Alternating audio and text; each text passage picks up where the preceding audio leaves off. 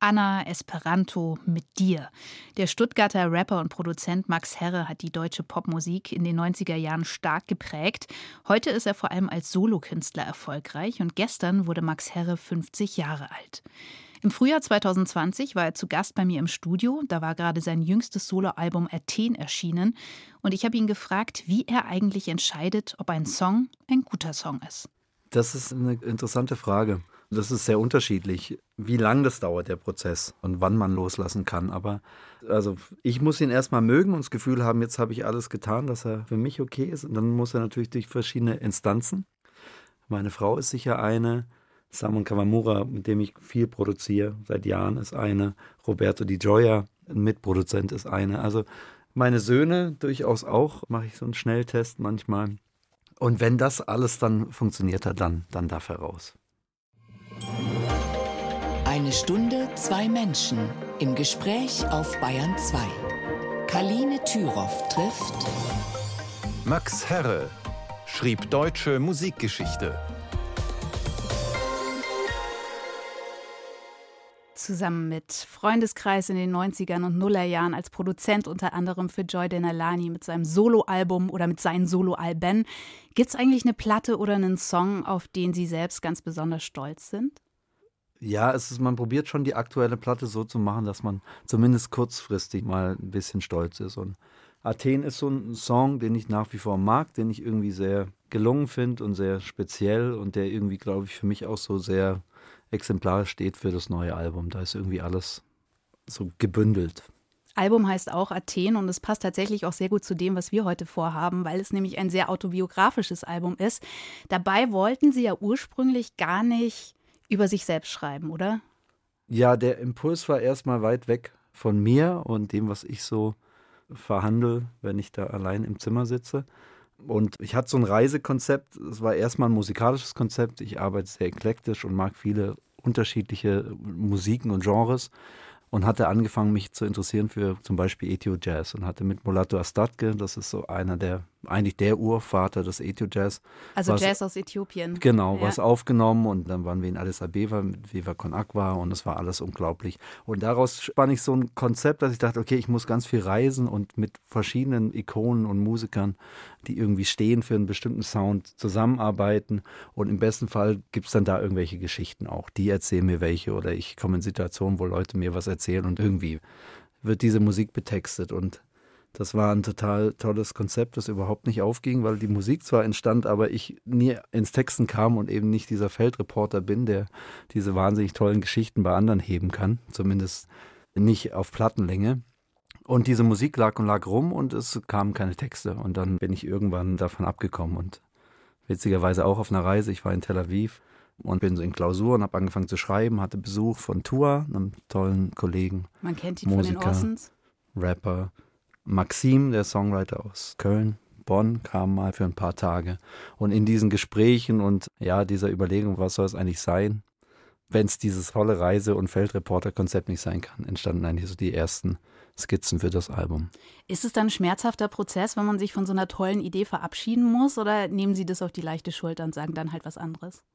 Ja, es ist schon erstmal, also eher diese Annäherung wieder und das mit sich in Berührung kommen und das auch zuzulassen und zu denken, das ist okay, wenn man sich jetzt schon wieder damit verhandelt. Ich glaube, da hat sich erst viel gesträubt und dann habe ich gemerkt, ab irgendeinem Punkt, in dem Moment, in dem ich es anderen erzähle, kriegt das eine Dynamik und wird irgendwie eine Zwiesprache und ein Dialog und es bleibt nicht so bei mir. Und mhm. letztlich, glaube ich, das war so der Schlüssel für mich, für die Platte, dass ich gemerkt habe, okay, man kann schon von sich ausgehend Geschichten erzählen, die auch biografisch sind, ohne dass sie bei einem bleiben. Und viele der Stücke merke ich jetzt, wenn ich sie aufhöre oder mit Leuten darüber spreche, dass sie schon auch dialogisch funktionieren. Der Albumtitel Athen steht ja stellvertretend für viele Erinnerungen eigentlich, die ihren Weg auf die Platte gefunden haben. Fangen wir aber trotzdem in Athen an. Diese Stadt hat Ihnen ja Ihr Vater gezeigt damals. Wann waren Sie zum ersten Mal dort? Das erste Mal war ich 1980 da.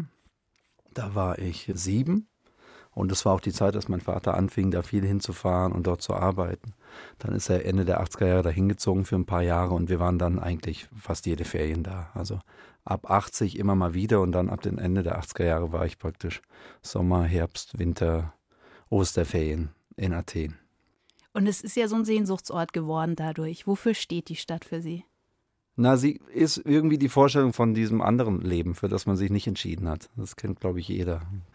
Und das ist es bei mir auf jeden Fall, dass ich immer dachte, okay, was wäre denn gewesen, wenn wir da mitgegangen wären als Familie zum Beispiel. Ich erinnere mich, dass ich so eine relativ schwere Schulzeit hatte, dann so als, als Jugendlicher, zweimal durchfiel und überhaupt keine Lust auf Schule hatte und äh, immer die Vorstellung hatte, ach, ich gehe da mit nach Athen und gehe da auf die deutsche Schule, es wird bestimmt alles total einfach dort.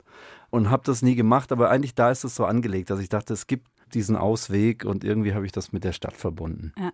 Und Sie waren ja wieder dort, bevor Sie das Album geschrieben haben oder währenddessen. Und mittlerweile ist ja wahnsinnig viel passiert. Also Griechenland an sich steht mittlerweile für Finanzkrise, für die Flüchtlinge, die dort stranden. Haben Sie die Stadt trotzdem sofort wiedererkannt? Ja, es hat was sehr Vertrautes, wenn man da ankommt, landet. Ich weiß, wie das riecht und wie einem die Hitze entgegenschlägt im Sommer und wie der Verkehr ist und sie kennen irgendwie ja dieses Stadtbild und die Leute.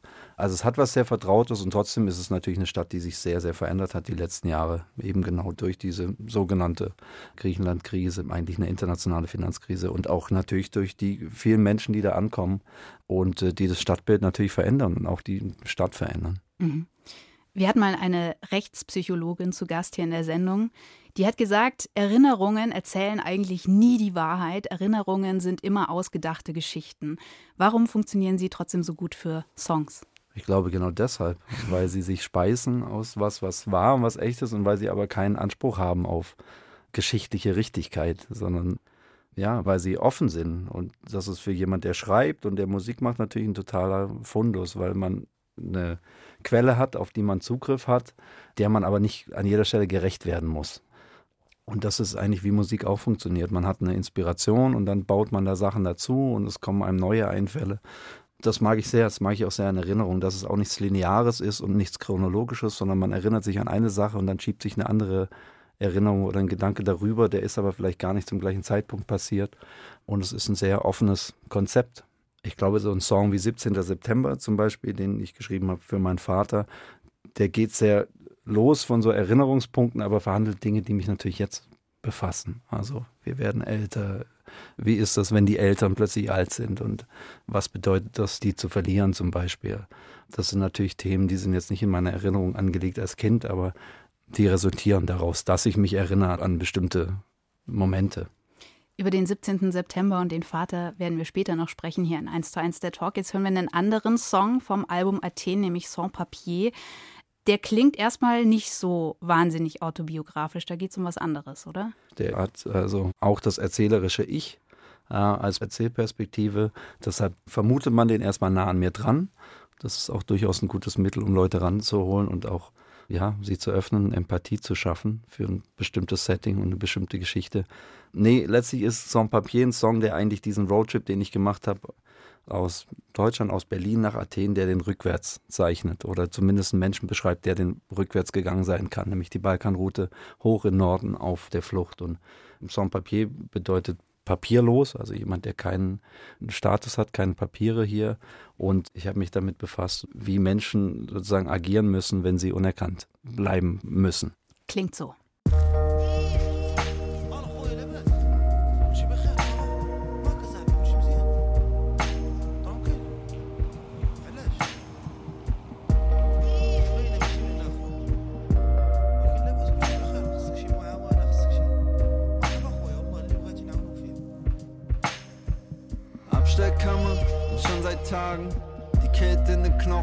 Loch im Magen. Fünf Uhr morgens müssen raus. Matratze auf dem Boden, Wedding Hinterhaus. Die paar Sachen packen, hastig waschen. Ein Leben aus karierten Plastiktaschen. Bin so müde vom Lügen. Wem soll ich trauen? Wem kann mir keinen Fehler erlauben? Ich geh nie bei Rot, trag ein sauberes Hemd. Sag Ja und Arm mit saurem Akzent. Bleib nicht stehen, halt mich raus. Will kein Ärger, schau geradeaus und Trotzdem finde ich keinen Platz und wir verschwinden über Nacht.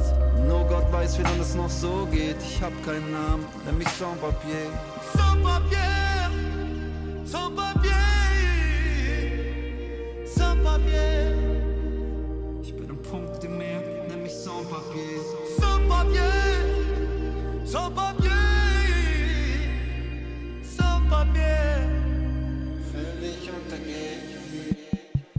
Zwölf Mann im Vortransit, wir machen was es gibt. Schlaf die Stirn am Vordersitz, macht die Doppelschicht für die Hälfte. Western Union, Internetcafé, sag ihnen, dass es mir gut geht. Die alte Heimat, nur Pixel am Computer. Das Lachen meiner Nichte, das Gesicht meines Bruders. Er will nachkommen, trägt mein Ösel-Trikot. Und ich will sie ihm nicht nehmen, seine schöne Illusion. Und mein Vater fängt wieder an von früher. Erzählt von den Hotels, die er gebaut hat. Montags früh von Tanja rüber, was uns die alte Welt hier noch gebraucht hat. Sie sagen, es hier keinen Platz mehr. Und sie holen uns über Nacht. Und nur weiß, wie lange es noch so geht. Ich hab keinen Namen, nenn mich. Sans-Papier, Sans-Papier, Sans-Papier.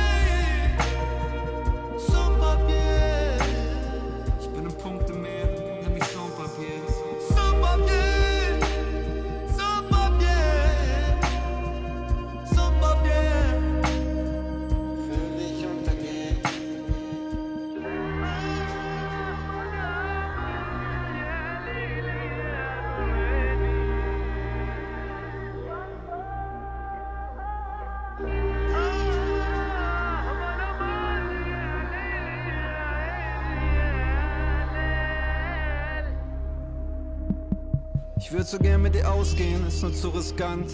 Bei jeder Sirene zieht sich mir alles zusammen. Würde deine Leute gern treffen, und was kann ich erzählen? Wie soll ich mich vorstellen? Mein Name ist Sans-Papier. Sans-Papier, ungeklärt, ein Gespenst und Punkte mehr. Du hast mich gesehen, wir haben uns verliebt. Und dabei kurz vergessen, dass es mich nicht gibt. Und ich wollte nicht drängen, nur was soll ich tun? Du sagst, gib uns eine Chance, noch meine Chance warst du. Und ich war Sans-Papier, ich war unsichtbar. Ein blinder Passagier in Handschellen Lufthansa. Sie kamen über Nacht. Sie sagten, mach kein Krach. Und nur Gott weiß, wann wir uns wiedersehen. Du kennst meinen Namen, ich bin Sans-Papier.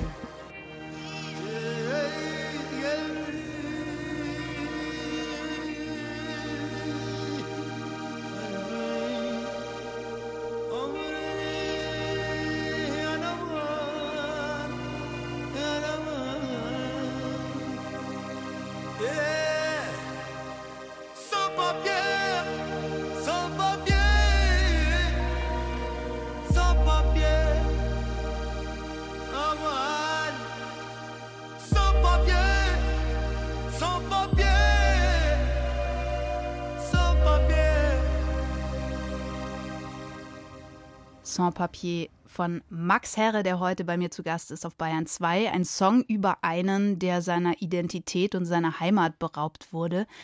Woran denken Sie, wenn Sie an Heimat denken, Max Herre? Verschiedene Sachen, denke ich. Erstmal ist der Begriff gerade natürlich sehr besetzt wird von der neuen Rechten und dass er ein sehr exkludierendes Moment auch plötzlich bekommt. Und dann natürlich, wenn ich das auf mich beziehe, ja, denke ich natürlich schon an meine Familie und wo ich auch, ich bin in Stuttgart aufgewachsen. Es gibt natürlich da so diesen Ort noch, diese Wohnung, in der ich aufgewachsen bin und das Mietshaus, in dem die anderen Mietparteien noch wohnen. Und ja, also denke ich an zu Hause. Der Vater Architekt, der Großvater Architekt, der Bruder Architekt, die Schwester Fotografin und Grafikerin. Was ist schiefgelaufen, dass Sie Rapper wurden?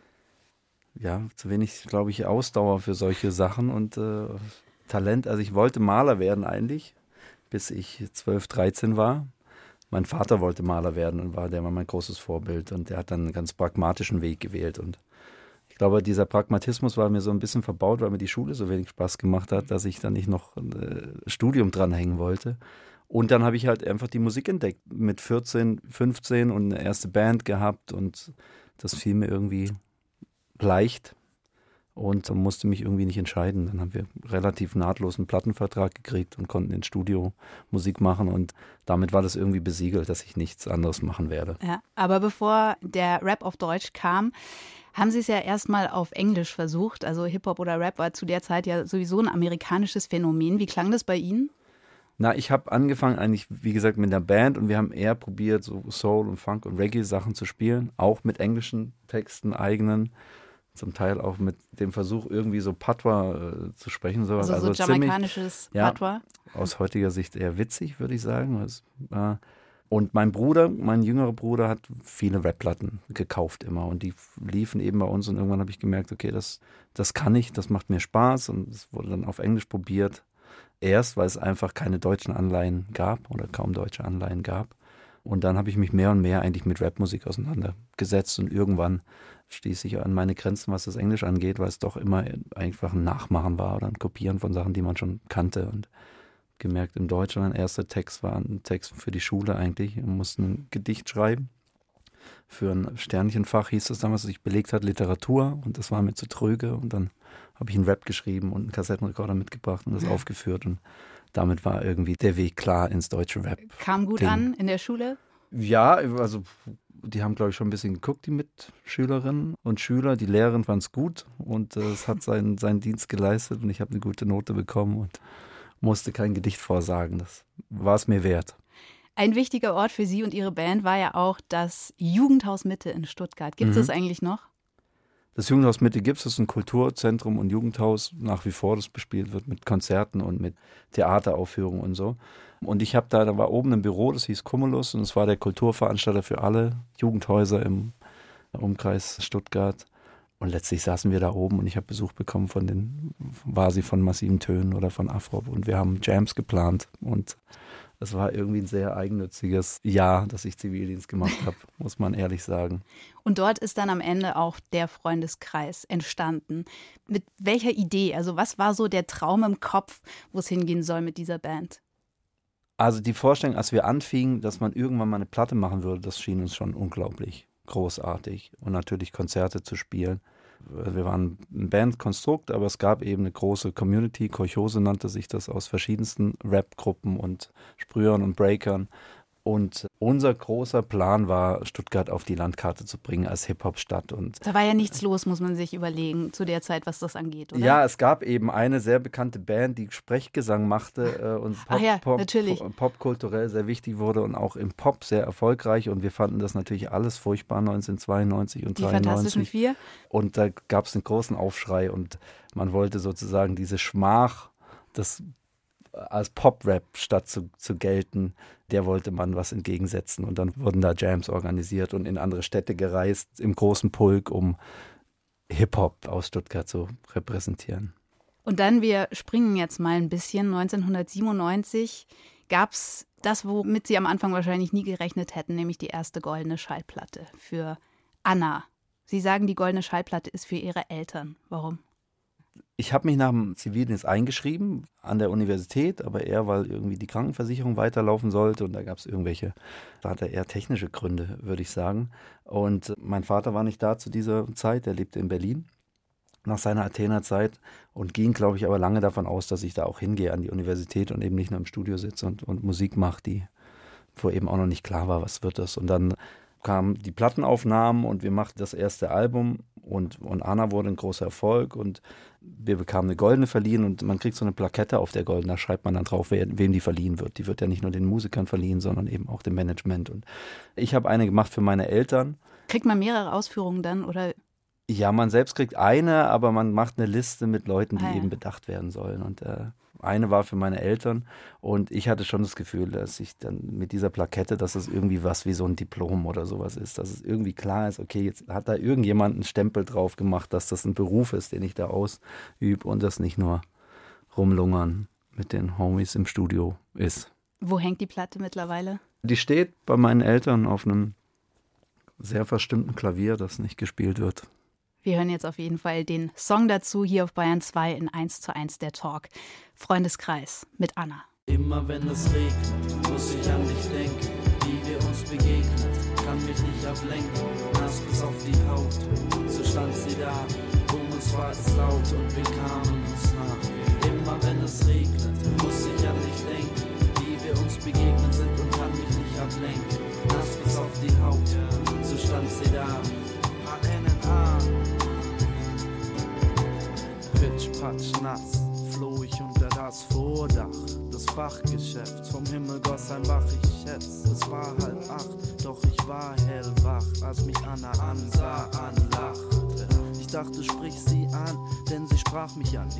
Ganz durchnässt, klebte an ihr fest. Die Tasche in der Hand stand sie an der Wand. Die dunklen Augen funkelten wie eine Nacht in Asien. Strähnen im Gesicht nehmen ihr die Sicht. Mein Herz, das klopft, die Nase tropft, ich schäme mich, benehme mich dämlich, bin nämlich eher schüchtern. Mein Name ist Anna, sagte sie sehr nüchtern. Ich fing an zu flüstern. Ich bin Max aus dem Schoß der Kolchose. Doch so eine Katastrophe, das ging mächtig in die Hose, macht mich lächerlich. Doch sie lächelte. Ehrlich war man, sie da Anna war ein Hip-Hop-Fan. Immer wenn es regnet, muss ich an dich denken, wie wir uns begegnen. Kann mich nicht ablenken, nass bis auf die Haut. So stand sie da, um uns war es laut und wir kamen nicht nah. Immer wenn es regnet,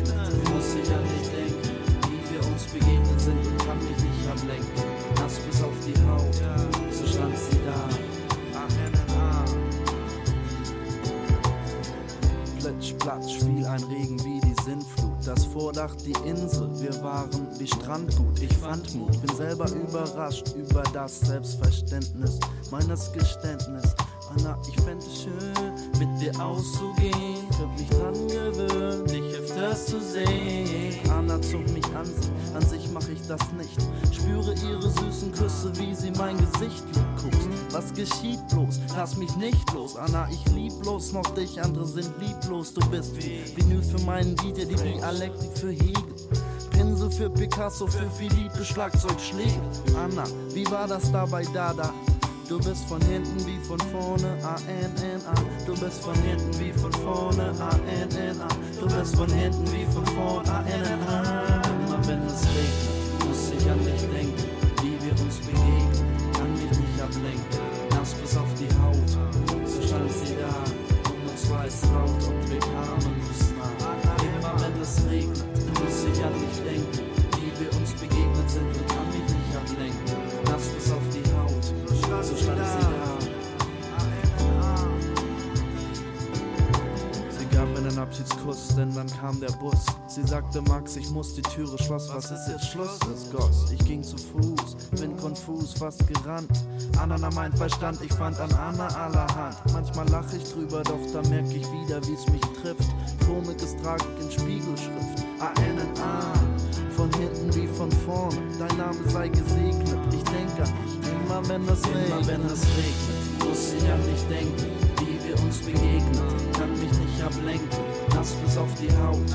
So stand sie da, um uns war es laut und wir kamen uns nah. Immer wenn es regnet, muss ich an dich denken, wie wir uns begegnet sind und kann mich nicht ablenken. Nass bis auf die Haut, so stand sie da. Immer wenn es regnet, muss ich an dich denken, wie wir uns begegnet, kann ablenken, nass bis auf die Haut, so stand sie da, um uns war es laut und wir kamen uns nah. Immer wenn es regnet. Anna, dieser Song war in den 90ern der große Durchbruch für Freundeskreis, die Band meines heutigen Gastes Max Herre, der gestern 50 Jahre alt geworden ist. Bei unserem Gespräch vor drei Jahren habe ich ihn gefragt, wie es ihm denn geht, wenn er diesen Song 24 Jahre später hört. Zu Gast bei Kaline Thüroff. Max Herre, der Max aus dem Schoß der Kolchose. Er lacht. Anna war der erste große Hit und irgendwie ja auch der Durchbruch in den Mainstream für Freundeskreis und Max Herre. Wie geht's Ihnen, wenn Sie das hören, 24 Jahre später? Also setzt es noch irgendwie was frei oder ist es normal? Ja, ich spiele es tatsächlich auch noch, deshalb ich höre es oft und es ist irgendwie witzig mit dieser Art von Liedern, weil die kommen zwar von einem, aber die rücken auch weg und die gehören irgendwie einem nicht mehr, sondern die sind so ein kollektives Gut oder sowas und äh, deshalb spiele ich es auch gern live, weil es sich eigentlich verselbstständigt und es eher ein Zusammen Musik machen ist, als dass man den Anspruch hat als Performer, das jetzt sich da zu definieren drüber im Hier und Jetzt. Aber das Publikum schiebt wahrscheinlich einen ähnlich großen Nostalgiefilm wie ich. Also ich denke da sofort an ganz viel. Und es gibt ja mittlerweile fast eine ganze Generation, die diese Zeilen nach wie vor alle fehlerfrei mitrappen kann. Was sind so die absurdesten Situationen, in denen Sie wieder mit den eigenen Zeilen konfrontiert wurden? Absurd ist die Frage. Es gibt natürlich dieses stehende, diese eine Line, die sehr, glaube ich, sehr prägnant ist für den Song. Ist auch die eine Line, die nicht von mir ist, sondern von Kurt Schwitters. Das ist von hinten wie von vorne ANNA aus Anna Blume, einem dadaistischen Gedicht aus den 20er Jahren. Das ist mir natürlich viel um die Ohren geflogen in den witzigsten Situationen am Flughafen beim die Sachen durch den äh, durchleuchten lassen oder keine Ahnung. Also ich habe einmal auf der Lit Cologne vor zehn Jahren oder sowas Texte gelesen und den auch gelesen. Und das war toll, weil es wirklich der große Lacher des Abends war. Wenn man den rezitiert und nicht rappt, dann ist es eben auch sehr komisch. Zum Teil auch ein bisschen unglücklich getextete Stellen, sperrige Stellen und so weiter. Und sie gab mir einen Abschiedskuss und dann kam der Bus, da lag, glaube ich, der ganze Laden äh, irgendwie auf dem Boden und hat sich gekrümmt vor Lachen. Das sind so die Sachen, die mir dazu einfallen.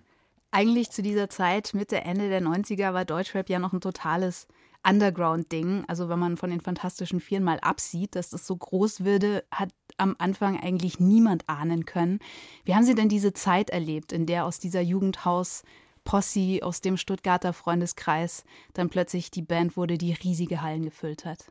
Irgendwie habe ich das nicht so mitgeschnitten. Es war eigentlich wie also das Jugendhaus auf Rädern irgendwann, dieser Tourbus, weil wir waren eine große Clique immer an Leuten. Wir haben auch mit der Kochose zusammen, also all diese Stuttgarter Bands eine Tour gemacht, Ende 97. Und es war wirklich zu sehen, wie auf der Tour die Hallen größer wurden plötzlich und man umbuchen musste und es einfach mehr und mehr Leute interessiert hat. Wir waren irgendwie immer so eine Clique, die irgendwie offen war für die Welt und trotzdem was Hermetisches hatte und es war irgendwie ein geschützter Raum, in dem es stattfand. Es war dieser Hype, den man sich da vorstellen würde, der kam nicht so an uns ran. Es war irgendwie alles so natürlich und auch komisch, weil, weil man es natürlich an manchen Stellen vielleicht gar nicht so wertschätzt auch, dass diese Leute alle da sind jetzt wegen uns. Das ist ja fantastisch und da bereitet einen auch keiner darauf vor, dass es irgendwann mal kleiner wird wieder, wenn das immer wächst. Also es war eine sehr, sehr schöne Zeit und es gab dann so einen Moment 2000, wo wir dann plötzlich wirklich große, große Festivals spielten, Rock am Ring und Rock im Park und auf einer Hauptbühne und dann spielt da, keine Ahnung, Santana und dann wir und dann spielt Sting. Da haben wir uns, glaube ich, schon alle geschüttelt und gemerkt, also irgendwas ist hier verrückt gerade und geht nicht mit rechten Dingen zu. Vor allem, weil es ja tatsächlich, es, es, war auf seine Art irgendwie massenkompatibel, aber es war ja auch nicht die einfachste Musik der Welt. Also ich war 14, als die Quadratur des Kreises rauskam und ich hätte, glaube ich, ein Lexikon gebraucht, um alles zu verstehen, worüber da gerappt wurde. Also ich wusste nicht, was die Bandiera Rossa ist. Ich wusste nicht, was die Zapatisten gemacht haben, wer Victor hm. Jara ist. Ich musste mir Mao Zedong immer mit dem roten Reimbuch vorstellen. Woher kam das alles bei Ihnen? Schule war es ja wahrscheinlich dann nicht, was die Mutter, die Buchhändlerin auch. war. Ja, also auf jeden Fall. Meine Mutter spielt eine Rolle. Mein Geschichtslehrer, ich habe Geschichte LK gemacht, der auch uns äh, geschult hat im äh, historischen Materialismus und äh, all diesen Dingen, uns mit Hegel und Marx bombardiert hat. Und es war natürlich ein eigenes Interesse. Also ich war schon politisch und auch politisch interessiert und da herrschte ein, irgendwie ein revolutionärer Geist unter uns. Und es gab viel Äußeres, was wir verhandelt haben und was auf uns einströmte.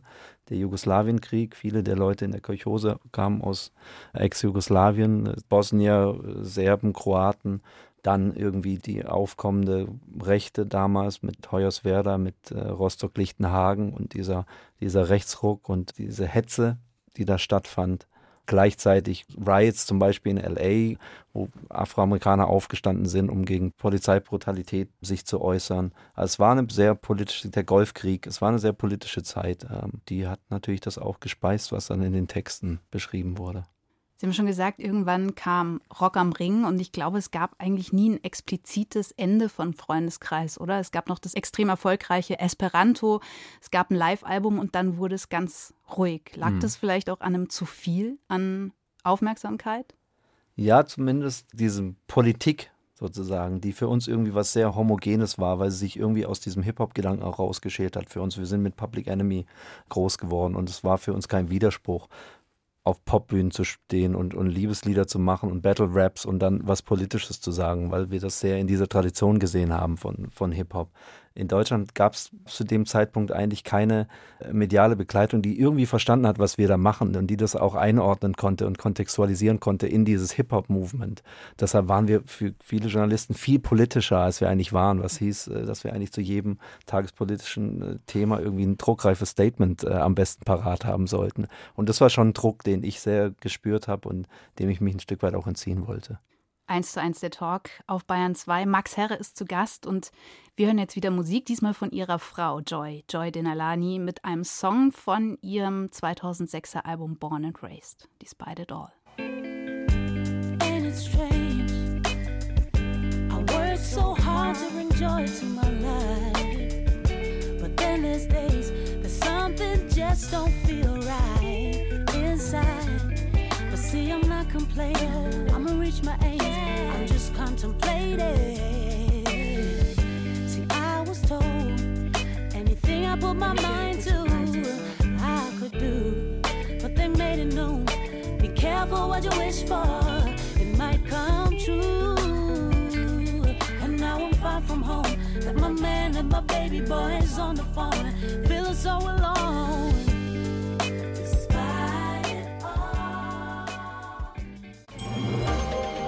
1 zu 1. Der Talk auf Bayern 2.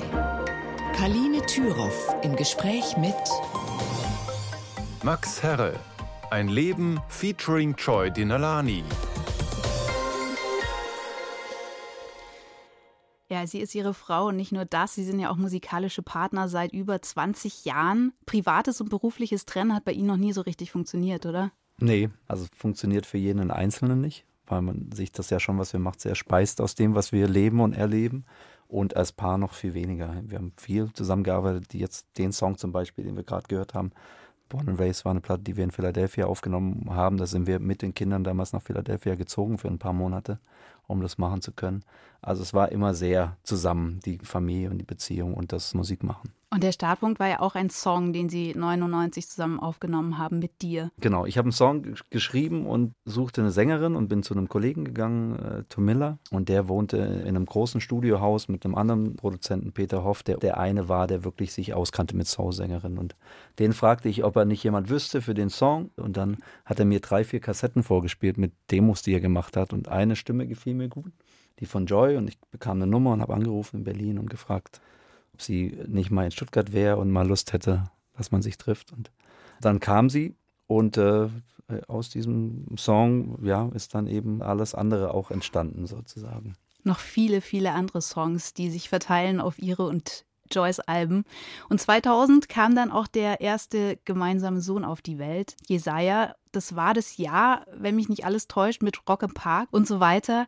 Joy hat gleichzeitig auch ihr erstes Album aufgenommen. Wie schafft man das denn als Paar, wenn beide Musik machen, auf der Bühne stehen und dann noch ein kleines Kind da ist? Also er ist Ende Oktober geboren und diese Festivals waren vorbei und dann war auch wirklich klar, jetzt ist, ist mal gut und man muss Pause machen. Joy muss auch Pause machen. Und dann, äh, um ehrlich zu sein, wir hatten unglaublich viel Unterstützung. Wir wohnten in Stuttgart damals, meine Eltern waren da und ich habe am Anfang kurz erzählt von diesem Mietshaus, in dem ich aufgewachsen bin. Die Nachbarn über uns waren noch da und die Frau, mit der ich aufgewachsen bin, gleichaltrig, die wurde dann Babysitterin und das Studio war relativ um die Ecke. Es war wirklich so, dass Joy ins Studio ging und äh, Vocal Takes gemacht hat und dann alle zwei, drei Stunden in die Wohnung fuhr, um das Kind zu stellen. Und, Und dann wieder zurück. und wir hatten relativ kurze Arbeitstage damals.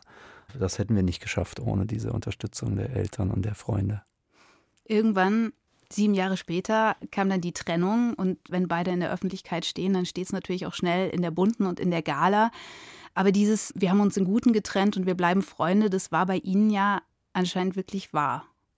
Ja, es stand auch nicht schnell in der Zeitung. Wir haben es, glaube ich, wirklich ein Jahr oder sowas äh, war das schon für uns erledigt. Und dann irgendwann kamen Journalisten. Es war uns auch völlig neu, dass das irgendwie von öffentlichem Interesse sein könnte, was man so tut und lässt. Aber war irgendwie auch klar, dass wenn man als Paar Musik macht und in der Öffentlichkeit steht, dass es irgendwie ebenso ist. Aber wir sind da relativ glimpflich weggekommen, weil wir eben, glaube ich, nie ein Paar war, dass die Leute das eben auf so eine galaeske Art irgendwie rangelassen hat. Es war irgendwie klar, wir machen das und das ist unser Leben und das ist auch das, was wir in der Musik verhandeln, aber darüber hinaus sind wir irgendwie private Menschen. Jetzt sind sie auf jeden Fall schon lange wieder zusammen. Isaiah wird bald 20 und ist auch Rapper, oder? Zumindest ein bisschen.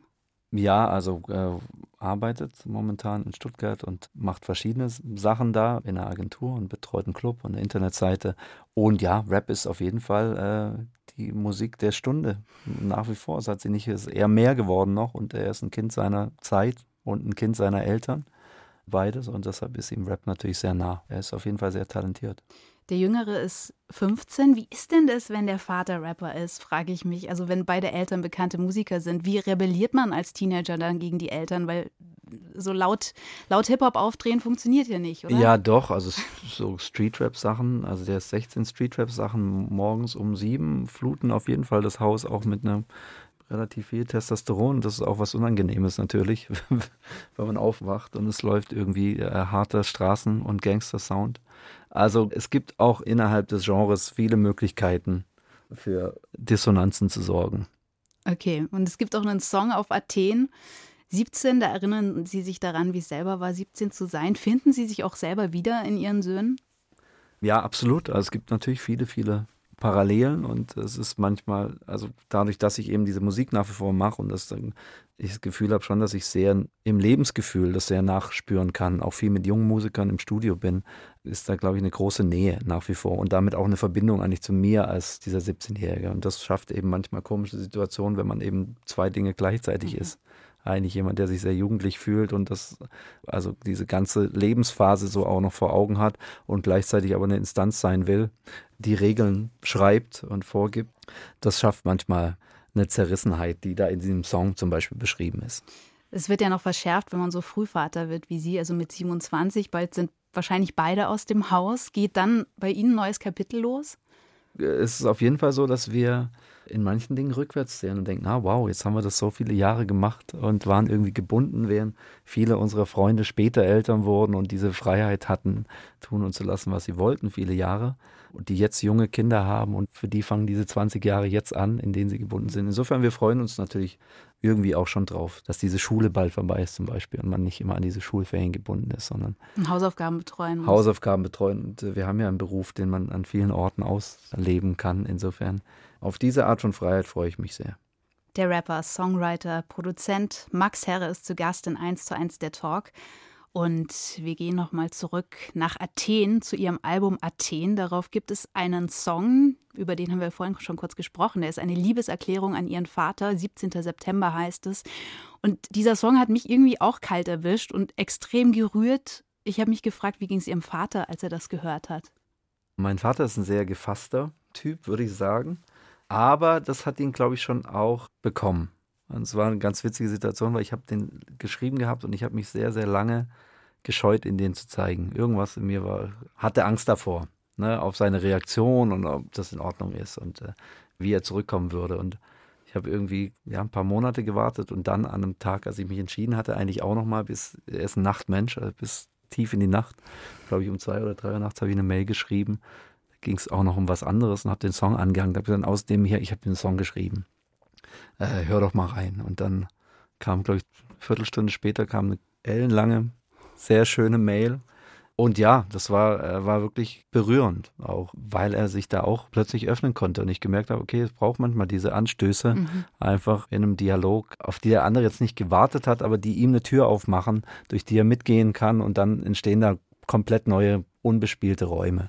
So, und äh, das war so das Gefühl mit dem Song eigentlich mit ihm. Es geht ja auch darum, wie schwer es manchmal ist, Eltern Sachen zu sagen, die man ihnen eigentlich schon wahnsinnig lange sagen wollte. Also gibt die Zeile, Frank, so heißt der Vater, ich liebe dich, wie oft ich schon versucht habe, dir das zu sagen und es dann immer verschob aufs nächste Jahr. Wie, wie ist das Verhältnis zwischen Ihnen beiden? Liebend auf jeden Fall und es ist trotzdem äh, jetzt nicht geprägt gewesen von unglaublich emotionalen Gesprächen oder sowas, sondern es ist schon sehr eine Vater-Sohn-Beziehung, in der es einen Transfer gab von Dingen, die mir gezeigt wurden und Sachen, die gemacht wurden zusammen. Und, aber es war jetzt nicht kuschelig oder so. So würde ich sagen. Also es ist eine ganz andere Beziehung, wie ich sie zum Beispiel zu meinen Kindern habe, die, glaube ich, viel körperlicher ist und, und näher und äh, auf so einer unausgesprochenen Ebene. Aber es ist natürlich trotzdem eine sehr, äh, ja, eine sehr feste und enge Beziehung und die natürlich viele Jahre hatte, in der wir das auch nicht gelebt haben. So, weil wir, wie gesagt, er viele, glaube ich, insgesamt sieben Jahre oder so nicht da in meiner Kindheit und Jugendzeit und es war schon auch immer geprägt von diesem, ja, wann kommt er und warten und was wird er mitbringen und was macht man dann zusammen. Und im letzten Jahr haben Sie dann mit ihrem Vater zusammen an einem Projekt gearbeitet, das mit Musik erstmal gar nichts zu tun hat. Sie haben sich nämlich auf die Spuren ihres Großvaters begeben, also des Vaters ihres Vaters, Richard Herre. Der war ein nicht ganz unwichtiger Mann in der deutschen Architektur- und Designgeschichte, ist aber irgendwie in Vergessenheit geraten. Was hat er denn gemacht?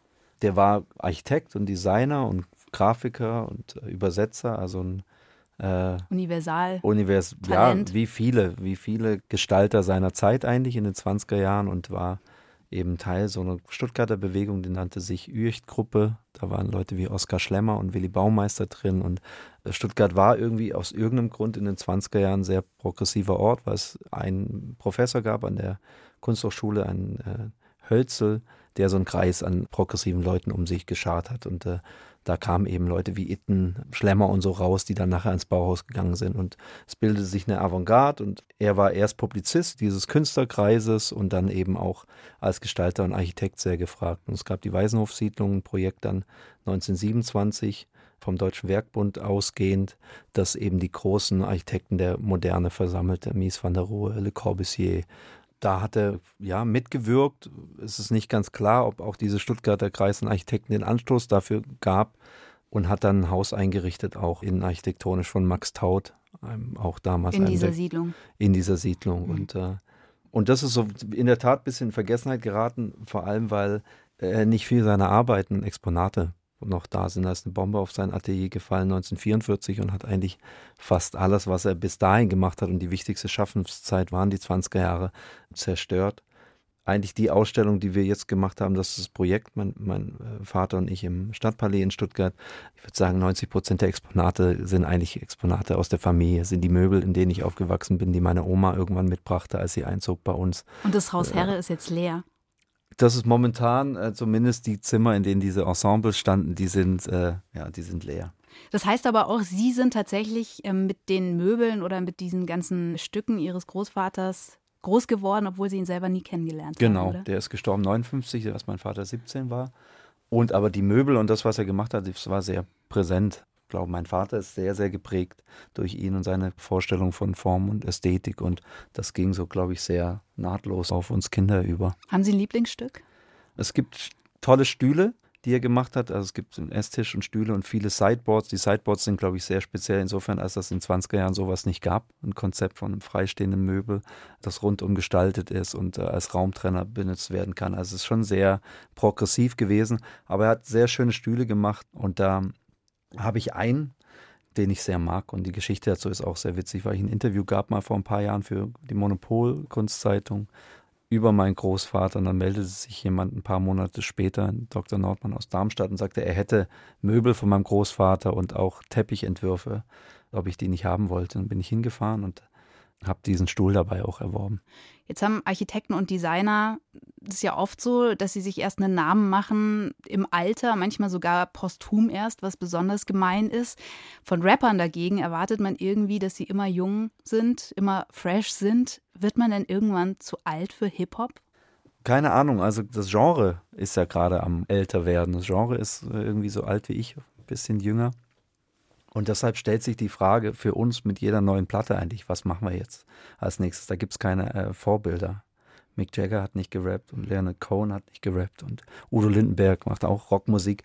Die mussten das in ihren Genres, die ja zu dem Zeitpunkt, als sie sie gemacht haben, eben auch ganz fresh waren, irgendwie für sich beantworten und sind da noch dabei. Insofern glaube ich schon, dass es auch Rapper geben wird, die altersgemäße Rapmusik machen werden, ihr Leben lang. Und das ist zumindest mein Anspruch, was zu machen, was irgendwie äh, in dieser Kultur beheimatet ist und sich daraus speist, aber nicht probiert, irgendwie so einen berufsjugendlichen Dogma hinterher zu laufen. Auf Athen ist es auf jeden Fall sehr gut gelungen, finde ich. Auf diesem Album übers Unterwegssein, übers Aufbrechen. Gibt es irgendwas, wo Sie sich schon angekommen fühlen?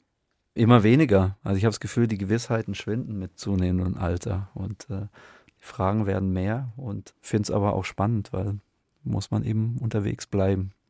Vielen Dank, Max Herre. Es war mir eine Freude. Vielen Dank. Das war mein Gespräch mit dem Musiker und Produzenten Max Herre, der gestern 50 Jahre alt geworden ist.